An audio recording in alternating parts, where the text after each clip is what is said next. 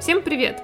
С вами владелец независимого книжного полка Александр Карпюк. И, конечно же, филолог Людмила Артемьева. Привет! С вами подкаст «Шекспировские вопросы». Это подкаст о жизни и творчестве Шекспира. В этом подкасте мы разоблачаем шекспировские мифы, заблуждения и небылицы. Мы рассказываем, откуда они взялись и чем же так опасны. Мы покажем, что настоящий невыдуманный Шекспир не менее, а даже более интересен, чем окружающие его мифы. Поехали! Вашему вниманию предлагается встреча двух гиперпоследовательных людей, которые побеседовали в течение многих выпусков, ну и в самом конце они решили выяснить в итоге, а существовал ли вообще тот, о ком они так долго разговаривали. Люда, так что, у нас, кстати, был комментарий где-то недавно в полке, как раз к нашему подкасту о том, что Шекспира не было или что-то такое. Обожаю, обожаю все эти вопросы и вот, вот это все.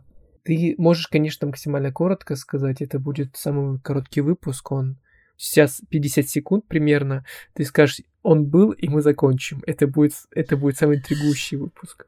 Потому что он самый короткий. Самый прослушиваемый выпуск, потому что всего лишь на минуту. А, ну, в общем, был Шекспир или нет? Был. Но на самом деле, несмотря на эту расхожую шутку, да, Шекспира не было, а был ли мальчик, а был ли Шекспир, никто не сомневается в том, что он был. Никто не сомневается в том, что в XVI веке родился Уильям Шекспир у перчаточника Джона Шекспира. В 18 лет женился на Энн Хэтуэй, которая была на 8 лет его старше, на тот момент беременна. Что было у них трое детей, старшая Сьюзан и потом близнецы Джудит и Хамлет. Никто не сомневается в том, что он поехал в Лондон в какой-то момент и работал актером в театре. Никто не сомневается в той жилплощади, которую он купил в Стратфорде. Да, мы помним, он купил два дома. И в Лондоне под конец своей карьеры. Никто не сомневается в написанном ему им завещанием, где он оставил своей жене вторую по качеству кровать.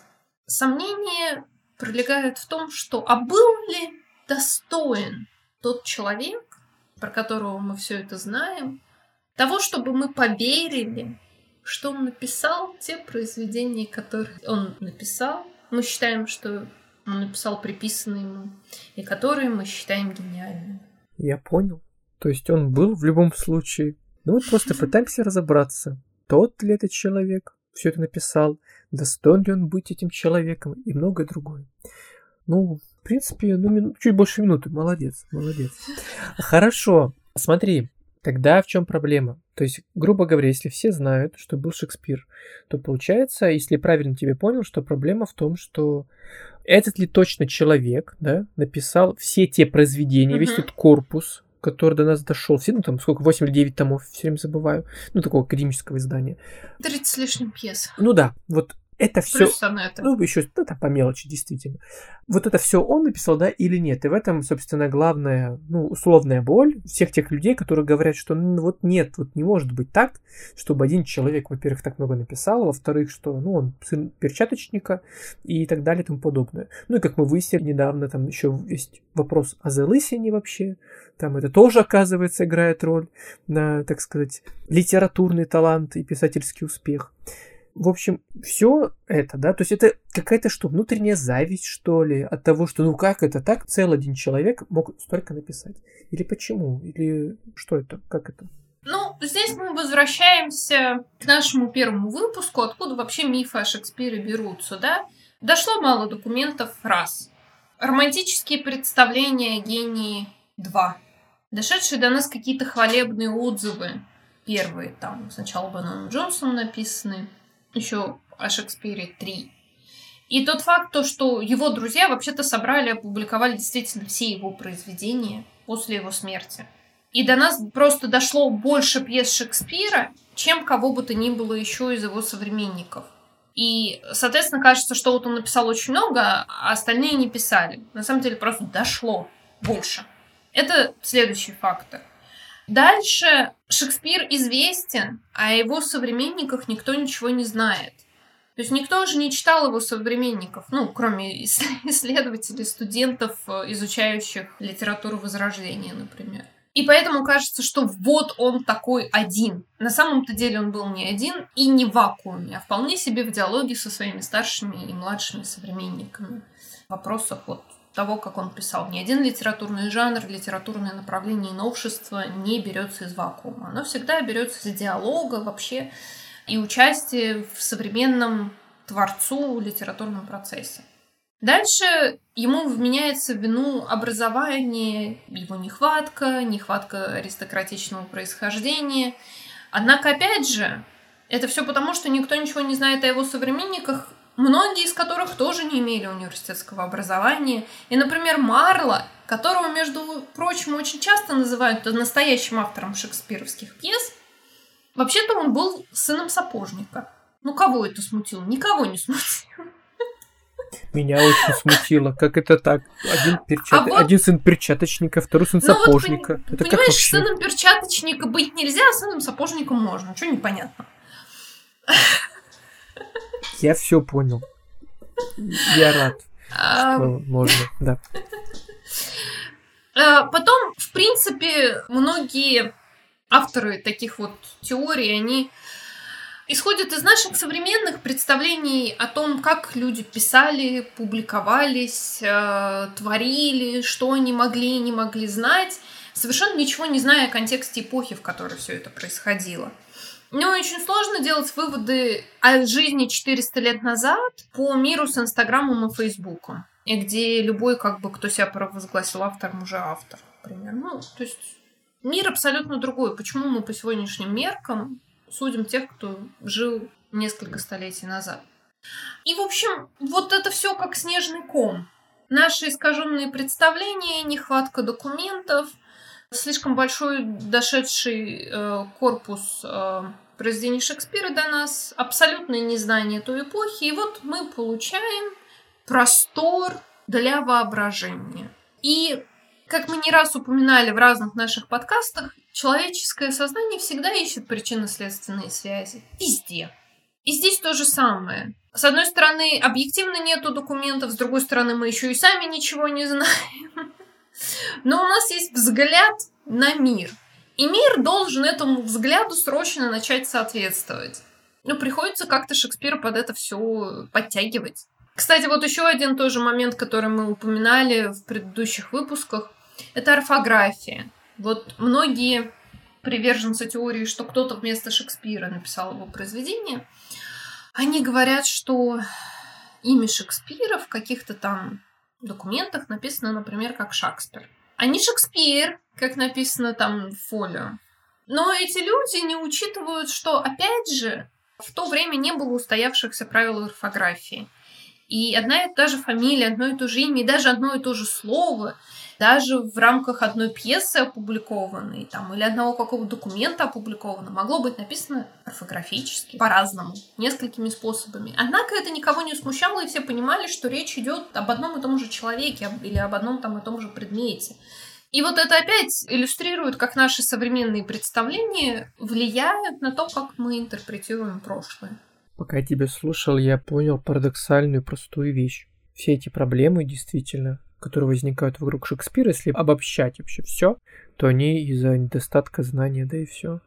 То есть, ну, недостатка знания, который дает простор для фантазии. Мы даже... Недостаток знания и, извините, не, не, и, и желание видеть мир вот таким, как мы его хотим видеть. Вот да, как раз я хотел дополнить тоже, что, но при этом мы с тобой в подкасте про конспирологию, которому, кстати, я вас uh-huh. всячески рекомендую вам его послушать, я прикреплю ссылку к нему. А, мы очень долго с Людой это обсуждали, эту наболевшую тему.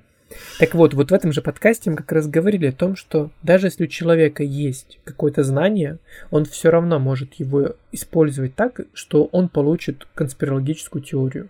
При том, что на входе, скажем так, это знание было абсолютно адекватным и закономерно правильным, ну, логичным, да, и не давала вообще никакого повода для конспирологии, все равно вот где-то посередине человек его, скажем так, ну, извращает, и на выходе получается новая конспирологическая теория. И это первый нюанс, а второй по поводу того, был ли Шекспир, ну, как мы уже обсудили, в каком виде, да, он был, а, и по поводу его фамилии. Возможно, многие из вас ну, удивятся, а может быть, наоборот, знают о том, что после революции или во время революции ведь очень большие были проблемы с фамилиями, потому что, ну, во-первых, документы многие теряли, во-вторых, там что только не творилось во всех смыслах этого слова, и поэтому очень часто, ну, элементарно ошибались в фамилиях. Причем ошибались не глобально, чаще всего, ну, там не называли Иванова Петровым, хотя такое тоже могло быть, я уверен. А просто, например, коверкали буквы, звуки. Ну, то есть, и получалось, что человек, например, был условно, в, когда вы там крестили Петровым, а его там накаракулем в паспорте и переименовали в Петрова, например. И так вообще появилась новая фамилия. Это я к тому, что даже вот эти мелочи, которые могут быть, они еще, кстати, вообще ни о чем не говорят. И нужно, опять же, учитывать исторический контекст и много других нюансов. Но, повторюсь, то, о чем ты как раз говорила, когда человек хочет найти конспирологическую теорию, для него это не будет аргументацией, он все равно выстроит ее таким образом, как ему хочется, а не то, на что указывают ему факты. Вот, поэтому ну, Шекспиром, конечно, это очень удобно делать потому что, сколько раз ты говорила, 450 лет прошло, идеально. Никаких свидетельств стопроцентных нет. Ну, по многим вопросам. Есть то, что да, точно, а есть то, что вот под вопросом. Ну да, да. и сам Шекспир не придет и не возразит. Да, да, у него среди его покровителей разве что научные деятели, которые занимаются его творчеством, его биографией до сих пор. За что им большое, кстати, спасибо и тебе тоже. Ну, пожалуйста. Вообще, наверное, стоит упомянуть э, основных претендентов на авторство шекспировских пьес. Значит, один из них упомянут уже сегодня Кристофер Марло. Тут такая, правда, проблема, что Кристофер Марло умер раньше, чем Шекспир перестал писать свои пьесы. Но, как бы, поскольку он, по слухам, был еще и шпионом, то, как бы, Смерть была сымитирована, на самом-то деле он не умер. Из подполья писал. Правда, никто не объясняет, почему ему нужно было писать под двумя именами, потому что он не был аристократичного происхождения, и он вообще-то свои произведения публиковал. Вот он известен история Тамерлани, например, или Фаустом. И, в общем-то, ничто ему не мешало публиковать свои произведения, и зачем нужно было еще создавать псевдоним и писать под ним, неясно. А другой претендент это Фрэнсис Бэкон, которого мы знаем по его философским каким-то трактатам и эссе. И вот здесь аргументация чуть более понятная, потому что вроде как сторонники вот этих вот всех теорий, они говорят, что писать пьесы и стишки было позорно в то время. Ну, на самом деле нет. Ну, в общем, было позорно, как в, одном, в одной книжке, в художественной книжке, там такая фантастика, но там тоже рассуждают по поводу Шекспира, говорят, что писать пьесы в то время это было как сейчас порно. Не знаю уж, снимать или смотреть, ну как бы. Вот, и поэтому, естественно, Фрэнсис Бэкон, вильный государственный деятель с э, философским эссе, он не мог себе позволить быть замеченным как автор каких-то там пьес. Ну и тут, на самом деле, конспирологи дают себе воду, они в связи с Беконом ищут тайные шифры, потому что просто Бекон создал шифровальную систему, и вот они там по этим шифрам ищут что-то в шекспировских произведениях, чтобы доказать, что Бекон был автором. Еще у нас известный кандидат, это, конечно же, граф Оксфорд. Какие у него плюсы перед Шекспиром? Он граф, у него было университетское образование. Ну и опять же аргумент, что он не мог быть замечен как автор пьесок. При этом до нас дошли упоминания, что он какие-то пьесы писал, какие-то стихи, только до нас сами тексты не дошли. И сторонники этой теории тоже никак не объясняют, почему вот одни пьесы он писал и было ок, а вот опять же другие пьесы писать было позорно, и нужно было изобретать псевдоним и нанимать целого актера, чтобы он играл вот роль автора. Никто не знает. И еще один популярный кандидат, прям очень популярный, особенно он популярен в России на таком постсоветском пространстве. Автор этой, один из авторов, приверженцев этой теории, это Илья Гелилов. И вот он считает, что за Шекспира его произведение писал граф Фретланд. Ну, опять же, граф, путешествовал, в Италии бывал, в конце концов, где так много пьес Шекспира происходит. И благодаря Гелилову и его книжке «Игра былями Шекспира», где он эту свою вот теорию доказывает, русскоязычное пространство обсуждения шекспировского вопроса наводнилось такими понятиями, как «игра» заглавной буквы, «маска» заглавной буквы, и всякое такое. То есть там считается, что прям был великий механизм обмана. То есть какой-то вот гениальный ум, который придумал эту всю схему, стоял за Шекспиром, его пьесами и всем остальным. И у меня всегда возникает пару вопросов логичных. Первое это почему, если люди были замечены в написании каких-то произведений, то одни писать было можно, а другие нельзя. А второй, как так вышло, что вот Шекспир не мог написать столько пьес один, а другой человек мог написать столько пьес один. Ну, как-то, видимо, он, все эти вот альтернативные кандидаты, они больше соответствуют представлениям авторов теорий о том, каким должен быть гений. Ну, там графья, Люда, понимаешь? Вот граф может. Ну, условно. Ну, ладно. Ну, не все графы. А Марла? Ну, правда, про Марлу иногда бывает теория, что он на самом деле был сыном королевы Елизаветы. Кстати, королева Елизаветы тоже потенциальный кандидат Шекспира. Точно, я забыл. Мы самого главного-то персонажа не назвали. Так вообще? А мне, кстати, знаешь, интересно, если действительно люди, ну, не действительно, они верят, насколько я понимаю, что Бэкон мог писать на место Шекспира. Ну, точнее, не Шекспир писал, а Бэкон. И он там что-то зашифровывал. А как они это расшифровали и что, и что не расшифровали? Но единственное, я боюсь это читать, потому что, мне кажется, в какой-то момент я сам могу в это поверить. Вот. То есть они прям действительно что-то нашли, да? Ну, они там подбирают методом перебора, они расшифровывают. Я так тоже могу, кстати. Я, в принципе, могу, вот у меня книг дома много. Это, знаешь, как очень похоже на то, как Пьер Безухов число зверя искал. Так я и хотел сказать, да, это то, то же самое. Я говорю, у меня вот дома ну, нормально, ну, достаточно книг, я могу, в принципе, любую достать с полки и найти, например, что Аристотелевскую, не знаю, поэтику, например, написал Шекспир. Или наоборот что Аристотель на самом деле это Шекспир. Ну, представь, Аристотель, например, написал Гамлета. Вот, поэтому, собственно, ну, древнегреческая пьеса такая, античная. А потом это где-то потеряли, в какую-то бутылку запихнули, было много войн, варвары туда-сюда ходили по Европе, и потом случайно закинули это в Британию, там какой-нибудь сын перчаточника это нашел, открыл и издал. Это был Шекспир. А на написал Аристотель. Вот так, я тебе сто процентов говорю. Вот. Знаешь, это мне напомнило строчку из песни. Она какой-то малоизвестной группы Тритон утонул, но я очень люблю эту строчку. На самом деле я Бахтин меня цитировал Да-да-да, я слушал эту песню. Можно просто этим суммировать. Прекрасно. А, это должен был быть, конечно, лозунг да, нашего, вот это, наших этих вот шекспировских вопросов, которые ты ставишь и на них же сама отвечаешь, потому что, да, это очень хорошо подходит. Ну хорошо, кроме того, что люди находили в кавычках столько, как сказать, ну не близнецов Шекспира, а Шекспиров в кавычках, да, что они еще с ним делали? То есть как бы были ли, наверное, еще было, да, какие-то персонажи менее известные, которых они тоже обнаруживали, а может быть они говорили что-то, ну не знаю, была группа людей или не было такого. Ну, сидят там три человека и пишут вместе. По поводу группы людей среди вот исследователей, ну, они же все равно исследователи в какой-то мере. Я не помню. Но, например, это нас очень частый мотив э, каких-то художественных произведений о Шекспире. И там очень часто Шекспир, например, э, автор своих произведений, но он пишет в соавторстве вот с этими популярными кандидатами в Шекспире. Например, в одном из романов, который называется «Шекспир, Шекспир, Шекспир», роман о том, как создавались шедевры, там вот рассматривается теория, что Шекспир писал в соавторстве с Ретландом и его женой.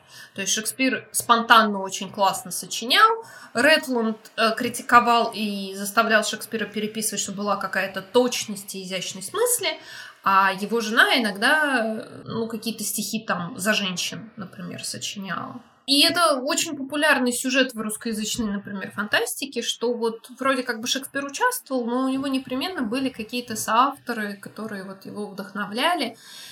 И здесь интересно, почему-то авторы таких вот теорий, они всегда в соавторы берут вот этих вот альтернативных, скажем так, Шекспиров, Ретланда, там, Оксфорда, Бекона, ну, в общем, вот тех вот этих вот ребят. И никогда не берут реальных соавторов, Шекспира. Вот мы обсуждали в предыдущем выпуске, что у Шекспира в некоторых пьесах были соавторы. Не один он это все писал. И вообще практика соавторства была чрезвычайно распространена. И поэтому, когда люди говорят, как мог один человек это все написать, так он и не писал это все один. Вот он, понимаешь, это такая квинтэссенция. Сорвалась в конце. Ай, понимаю твою боль. Столько лет с этим воевать и над этим работать. Хорошо. Мы, во-первых, с тобой записывали эфир отдельный про Шекспира и о том, в частности, был он или нет, и вот про всю эту историю. Там ты говоришь значительно больше, ну, я имею в виду фактологически больше. Да, я там я рассказываю подробнее, откуда взялись какие теории, как смешно некоторые первые подделки, связанные с Шекспиром, были от тех, кто верил в Шекспира слишком сильно, как устраивали суды по поводу того, что Шекспир на самом деле написал или нет, и были защитники Шекспира и обвинители Шекспира. Это да, это очень веселый выпуск на самом деле. Вот. И, собственно, я к тому, что хочешь ли что-то еще добавить? Да, вот в этой теории. Если что, я в любом случае прикреплю э, ссылку в описании этого подкаста. Если вы захотите послушать больше именно об этой теме, то будет вам больше. Но Люда сейчас еще что-то нам, не уверен, скажет. Наверное, я бы хотела завершить вот это все, все наше путешествие по мифам, связанным с Шекспиром, мыслью о том, что, конечно, это забавно рассматривать все эти мифы, смотреть, какие наши представления не только о Шекспире, а вообще о писательстве, авторстве, эпохе Возрождения, гениальности они отражают. Но на самом деле намного интереснее как мне кажется, заниматься фактологическим исследованием. Потому что когда читаешь такие исследования не только о Шекспире, а о его современниках, о его эпохе, дневники, до нас дошли дневники некоторых современников Шекспира, причем не писателей, а просто каких-то вот людей, которые там какие-то должности занимали.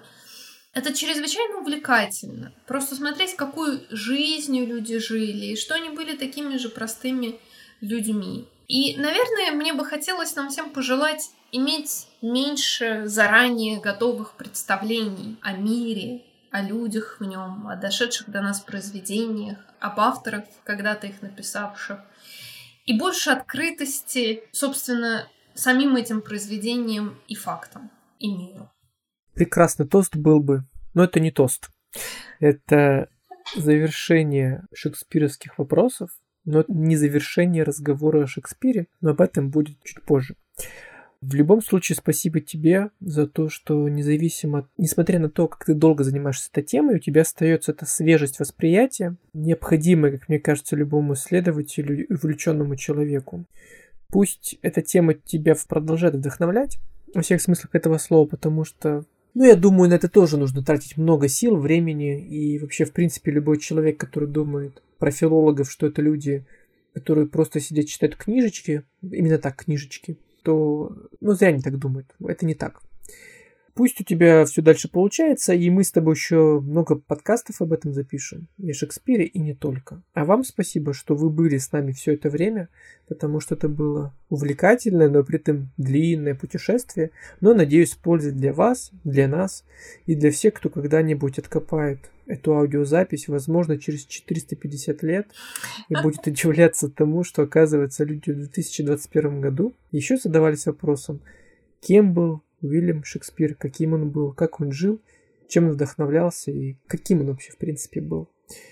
Возможно, тогда уже будут наконец-то все вопросы на те ответы, которые мы подняли, но пока что их нет. Ну и хорошо. Больше поля для исследований, больше поля для хороших бесед о книжках и не только. До скорых встреч. Пока. Пока-пока.